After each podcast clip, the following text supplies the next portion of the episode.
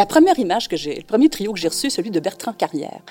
Et je le dis parce que tout de suite, ça m'a frappé. Euh, il nous euh, invitait vraiment chez lui, qui est un chalet au bord d'un lac à Saint-Denis de Brompton, au Québec. Et euh, c'était un triptyque très nocturne qui était formidable sur la question de l'isolement, de l'éloignement, mais aussi de la paix, et qui était en même temps extrêmement intime pour moi. J'allais chez lui, il nous invitait chez lui. Donc, après, je ne pouvais pas du tout présumer de ce qui allait suivre, mais j'ai reçu de Michael Snow un autre triptyque qui nous amenait aussi chez lui dans un endroit que personne n'a jamais vu, à Terre-Neuve.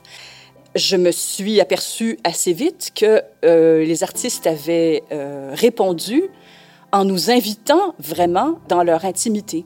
Et euh, pas tous, mais presque la moitié.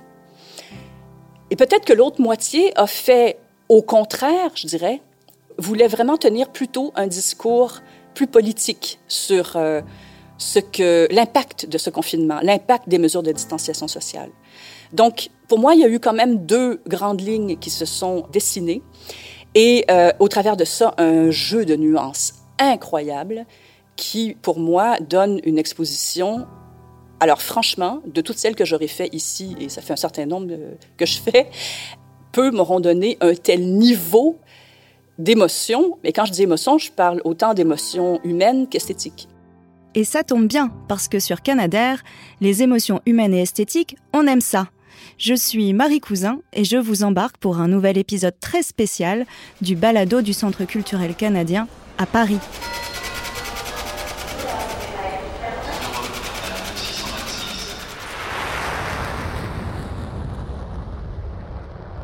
Notre nouvelle destination, l'exposition Images envoyées, qui célèbre les 50 ans du centre. Et oui, déjà, un demi-siècle de culture canadienne à Paris, forcément, ça se fête, en respectant les distances, Covid oblige, mais aussi et surtout en rapprochant les gens par la force des images, des textes et du don, Amitié Canada-France oblige aussi. Résultat, 36 projets photographiques, plus d'une centaine d'images envoyées par des artistes invités, mais aussi une cinquantaine de clichés offerts soit par des citoyens canadiens aux Français, soit par des Français aux Canadiens. Sans oublier les textes, sublimes, qui exceptionnellement accompagnent la plupart des images. Voilà pour le contenu. Pour la forme, c'est l'italien Massimo Pittis qui signe une mise en scène superbe entre forêt de papier et flèches qui touchent au cœur, hommage au Polaroid et clin d'œil Instagram.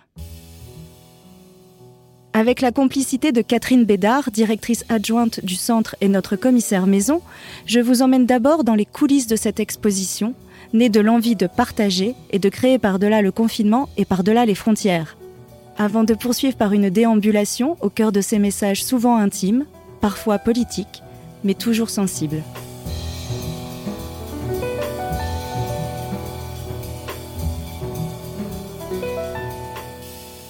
On voulait souligner le fait que ces images qu'on allait nous envoyer avaient un caractère symbolique fort pour chacun de ces artistes, puisque, et ça c'était vraiment probablement le bottom line de la commande, c'est que ça devait être considéré comme un, cadeau aux Français, un cadeau à la France, dans le cadre de cette relation France-Canada que nous célébrions cette année euh, dans le cadre de notre 50e anniversaire.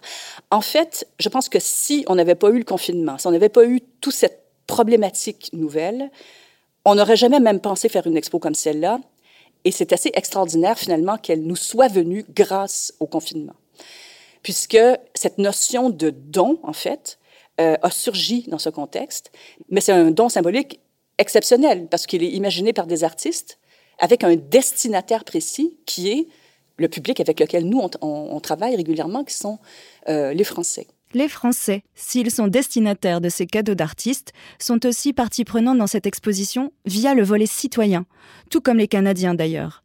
Ce volet citoyen, faut-il le préciser, est une petite révolution qui doit beaucoup au contexte et à une personne.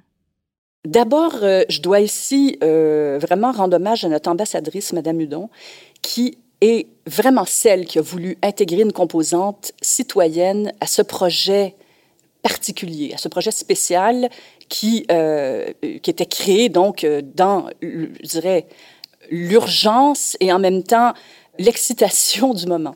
Voilà, pour, disons, combattre euh, la déprime, l'enfermement et le rétrécissement sur soi-même. Du coup, on a reçu plusieurs centaines d'images et disons que dans celles qui étaient exploitables techniquement et qui répondaient quand même à la demande, qui était pour le coup semblable en partie à celle faite aux artistes professionnels, mais on va dire plus réduite dans la mesure où on demandait une seule image et qui devait être une sorte de concentré extrême pour euh, chacun qui, qui décidait de participer, de quelle image voulez-vous envoyer, par exemple, aux Canadiens et vice-versa aux Canadiens, quelle image souhaitez-vous envoyer aux Français? C'était au fond de trouver différents moyens d'exprimer ou de réagir à cette question de qu'est-ce qui est précieux et que je veux offrir à l'autre, puisque au fond tout ça c'est une question de relation humaine en réalité. Bon, qu'est-ce que je veux offrir à l'autre, moi? Et j'ai trouvé une diversité de réponses possibles, dont quelques-unes qui sont des images superbes, je veux dire en tant que, franchement, œuvre d'art, bon, et d'autres qui sont pas du tout de cet ordre, mais qui apportent toute autre chose qui est aussi fort.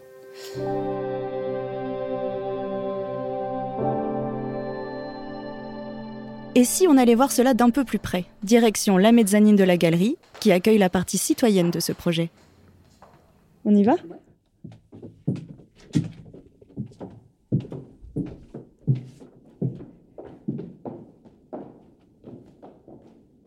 Nous voilà donc sur la mezzanine euh, du centre de la galerie. Alors justement, je propose qu'on s'approche pour voir d'un peu plus près ce qui fait que nous avons un volet canadien d'un côté et un patchwork français de l'autre.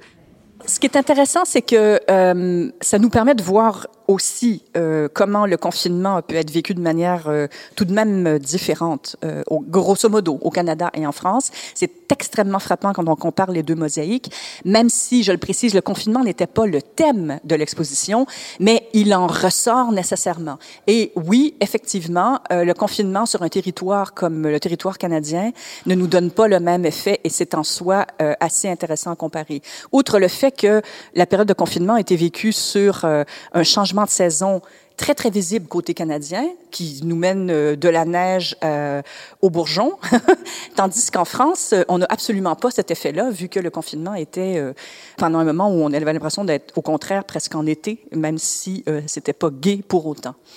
Euh, mais quand même, côté canadien, euh, oui, on ouvre avec cette fresque murale de Roger Blin, qui nous envoie cette image que je trouvais formidable parce que ça nous renvoyait à l'histoire de la relation France-Canada, c'est-à-dire les filles du roi qui ont été envoyées pour peupler la Nouvelle-France, et euh, en même temps qui nous renvoie à l'espace public à Montréal et à l'art dans l'espace public. Ce qui était aussi une autre, dimension intéressante pour nous, puisque cette murale euh, qu'il photographie nous renvoie aussi à de l'art citoyen. Donc, euh, j'ouvre le bal des 50 images avec cette, avec cette image-là. Notre balade se poursuit sur la mezzanine. Mon regard suit les flèches stylisées créées par Matteo Pitis, le scénographe de l'exposition. Une manière de symboliser l'espace-temps entre le moment où l'on envoie une photo et celui où on le reçoit. Et voici la mosaïque des Français.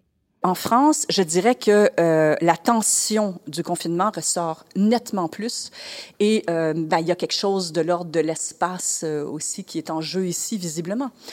Bon, par exemple, si je prends Pascal de, de Rességuier, où on a l'impression que la maison elle est à l'intérieur d'une forme fantomatique blanche, qui a quelque chose de très enfantin. On la voit là encore à travers une fenêtre où on a l'impression qu'il y a de la pluie. On ne sait pas très bien ce qu'on regarde, tout comme euh, dans cette image de Pascal Pyrénèque où on a euh, une espèce de, de cadre de signalétique extérieure à un coin de rue, mais on ne sait pas, dans un no man's land.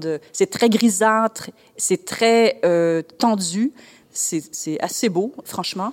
Euh, donc, j'ai fait des alliances, euh, par exemple, euh, entre ça et une autre image comme celle de Mélanie Dornier, où elle a photographié ces deux filles qui sont qui ont l'air d'être l'une le dédoublement de l'autre, puisqu'elles ont tous les deux les cheveux longs marrons, sont tous les deux une petite robe blanche, mais en même temps, c'est très angoissant cette image parce que c'est pris dans le bois et elle les a comme emballés dans du euh, papier transparent plastique, comme si elle voulait les protéger, alors qu'en même temps elle les enferme. Donc les, images quelquefois sont euh, extrêmement troublantes et comme on voit, il y a une palette d'une variété incroyable.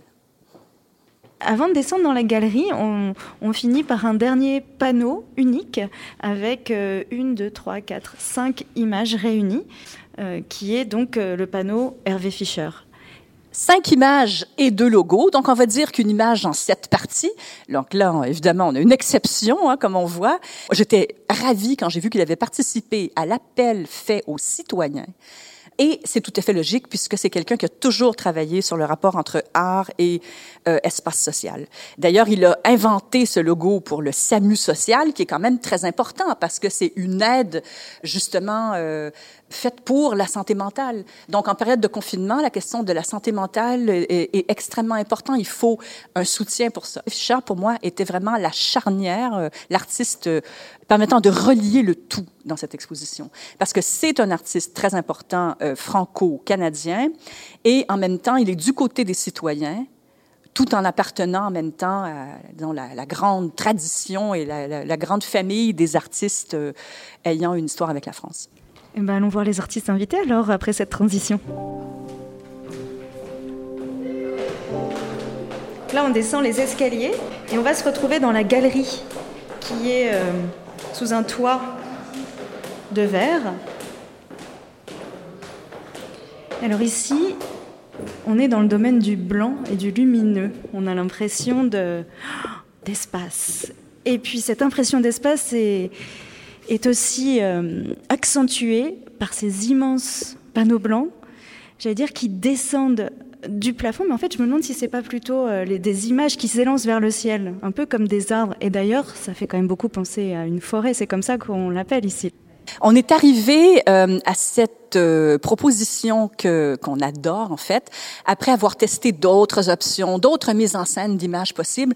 Et puis effectivement, avec euh, ces, ces, espèces de bannières photographiques suspendues de la verrière, on a effectivement l'impression que ça monte comme un arbre, que ça pousse vers le haut, mais en réalité, évidemment, là, c'est un piège parce qu'elles sont suspendues d'en haut. Et puis ce qui accentue évidemment cette impression de forêt, c'est qu'on est accueilli par un arbre immense un chêne, je pense. Je pense que c'est un chêne, euh, le chêne de Chen. J'espère que je prononce bien et que je n'écorche pas. Pourquoi est-ce qu'il a été décidé d'accueillir le visiteur euh, par ce chêne? Alors effectivement, on est accueilli par Chen, qui est allée donc dans la forêt autour de son domicile euh, et là où elle travaille aussi en tant qu'artiste. Et elle a voulu marquer non seulement effectivement l'importance de la nature, mais surtout aussi le lien très fort avec l'histoire et avec euh, l'histoire du territoire canadien. C'est pour ça que oui, on voit des arbres très verticaux qui d'ailleurs euh, ont carrément inspiré le format des bannières, je dois dire. Euh, mais, on, mais si on regarde bien, on verra qu'en fait, cet arbre, qui donc euh, pousse vers le haut, ne devrait pas nous faire oublier que la base de cette image, ce sont les pieds de l'artiste. Alors, à chaque fois, nous avons des bottines qui calent l'image vers le bas et à chaque fois renvoient à l'histoire du territoire. Et pour accompagner ces images qui s'envolent vers la verrière, notre commissaire a aussi demandé aux artistes invités d'envoyer un autre message. Écrit celui-là.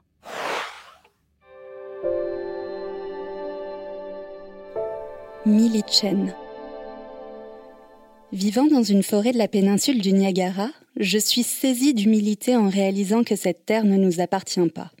Elle a été habitée bien avant que nous n'y arrivions, continue d'être profondément occupée par la vie non humaine et continuera de l'être après notre disparition. Dans mon effort pour rendre compte de cet environnement impressionnant, j'ai photographié trois paysages verticaux figurant des chênes. J'ai planté mes pieds dans la terre et documenté ce qui m'entoure, arquant ma perspective du sol de la forêt au sommet des arbres. Chaque verticale est ancrée à la chaussure de femmes qui ont traversé cette région, moi incluse. Un aperçu de l'histoire humaine éphémère qui imprègne cette géographie modifie notre lecture du paysage. J'aimerais souligner que la terre dépeinte dans ces photographies est le territoire traditionnel des peuples neutres et iroquois.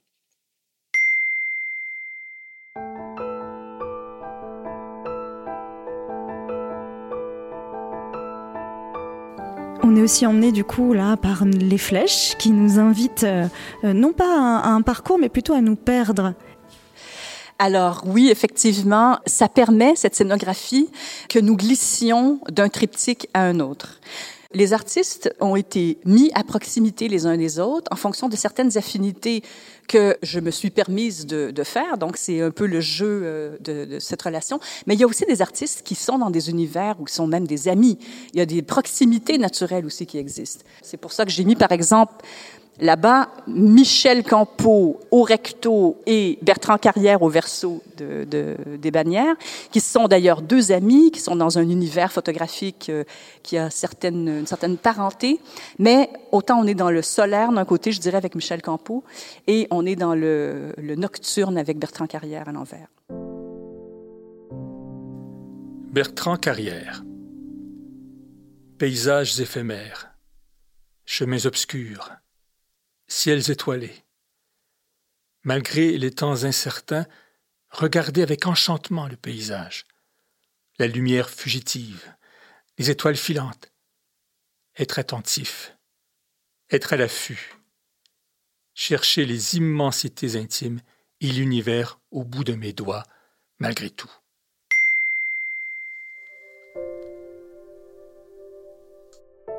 Et si on passe euh, toujours euh, à travers ce parcours qui nous pourrait nous faire dire des tas de choses différentes, euh vu qu'on voit certains artistes en même temps qu'on peut jeter un œil à un autre et on en voit une partie d'un triptyque tout en voyant au complet un autre. Bon. Mais c'est peut-être aussi là-dessus que joué Michael Snow, qui est quand même un de nos plus grands artistes contemporains canadiens et qui, euh, ici, nous envoie des images de sa maison qu'il a lui-même construite et qui est à Terre-Neuve, où il y a rien d'autre que la nature, la mer, euh, enfin, on voit aucun voisin, etc. Donc, on pourrait se dire, a priori, mais c'est étonnant quand même comme triptyque de la part d'un artiste qui a toujours travaillé sur euh, la référence au médium, euh, qui est un spécialiste, justement, de la photographie, de la musique, du cinéma. Mais en fait, je me suis dit, mais il doit y avoir quand même un petit, un petit, euh, un petit tour, euh, un petit tour qui nous joue là-dedans. Et je crois que c'est vraiment son travail sur la fenêtre, parce que cette image qui commence le triptyque, alors on est à l'intérieur de son chalet hyper rustique, tout en bois. Euh, c'est très étonnant d'avoir accès à ça. Alors là, on est vraiment, pour moi, dans l'intimité extrême du lieu de création de Michael Snow. C'est un privilège pour moi absolument fantastique. Mais les fenêtres cadre une nature qui est complètement euh, au deuxième degré dans cette image. Et je veux dire, c'est une, variation sur le thème de la fenêtre que je trouve absolument formidable, parce que euh, là aussi, on est presque dans la boîte noire photographique. Michael Snow n'est pas le seul à avoir dévoilé l'intimité de son chalet. Un autre grand artiste s'est livré à l'exercice avec sa fille. Celui que l'on connaît notamment pour sa trilogie cinématographique culte Le déclin de l'Empire américain, Les invasions barbares, L'âge des ténèbres, offre ici un autre visage. Ming Arcan et Denis Arcan. Dans les pays nordiques, le chalet, la datcha russe, est un lieu fondamental. Les millionnaires en ont un, les ouvriers aussi. C'est l'endroit magique où l'on recommunique avec les arbres, les lacs et le gibier. On peut y entendre la voix des divinités de la forêt et des eaux. Le chalet est omniprésent dans la littérature, la peinture et le cinéma canadien et québécois. Le héros ou l'héroïne finit toujours par s'y retrouver. Les villes et les grandes civilisations appartiennent au sud. Au nord, la forêt reste souveraine.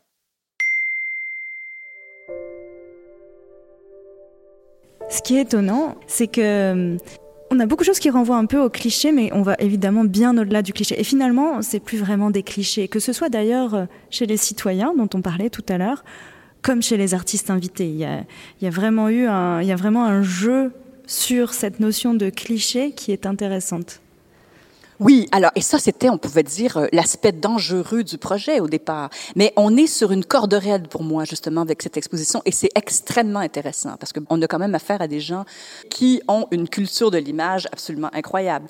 Donc, la commande portant presque naturellement à ce danger de tomber dans un, une, sorte d'idéalisation des deux pays euh, qui s'offrent l'un à l'autre, si je peux dire, beaucoup d'artistes osent aller au-devant de cette image idéale, mais ils en font quelque chose, ils la déjouent à chaque fois. Donc, euh, et puis, la, notion de cliché, c'est parfait pour une réflexion sur le sport photographique, parce que je veux dire, euh, c'est intimement lié à la photographie. Merci beaucoup pour cette promenade euh, dans cette forêt de papier. Alors, comme tous les invités de Canadair, je pose les deux habituelles questions. Catherine, s'il y avait un lieu et un seul, c'est ça la difficulté de la question, sinon c'est pas drôle. Un lieu et un seul au Canada qui t'inspire et un artiste qui n'est pas forcément celui de ta discipline, quel serait-il et pourquoi? Le lieu, c'est être sur un pont à Montréal. J'adore être sur les ponts de Montréal et regarder la ville à la tombée du jour depuis les ponts. Et, et si possible, justement, de pouvoir voir la skyline euh, montréalaise avec les signes publicitaires qui d'un coup s'allument alors qu'il y a encore l'éclairage naturel, pour moi, c'est magnifique. Et un artiste? Alors, je n'ai pas pu résister à vous dire Michael Snow. D'abord parce que je pense que si je fais, j'ai fait de l'histoire de l'art et si je suis dans le monde de, de l'art contemporain, c'est à cause de lui. et il m'inspire encore aujourd'hui alors qu'il a plus de 90 ans.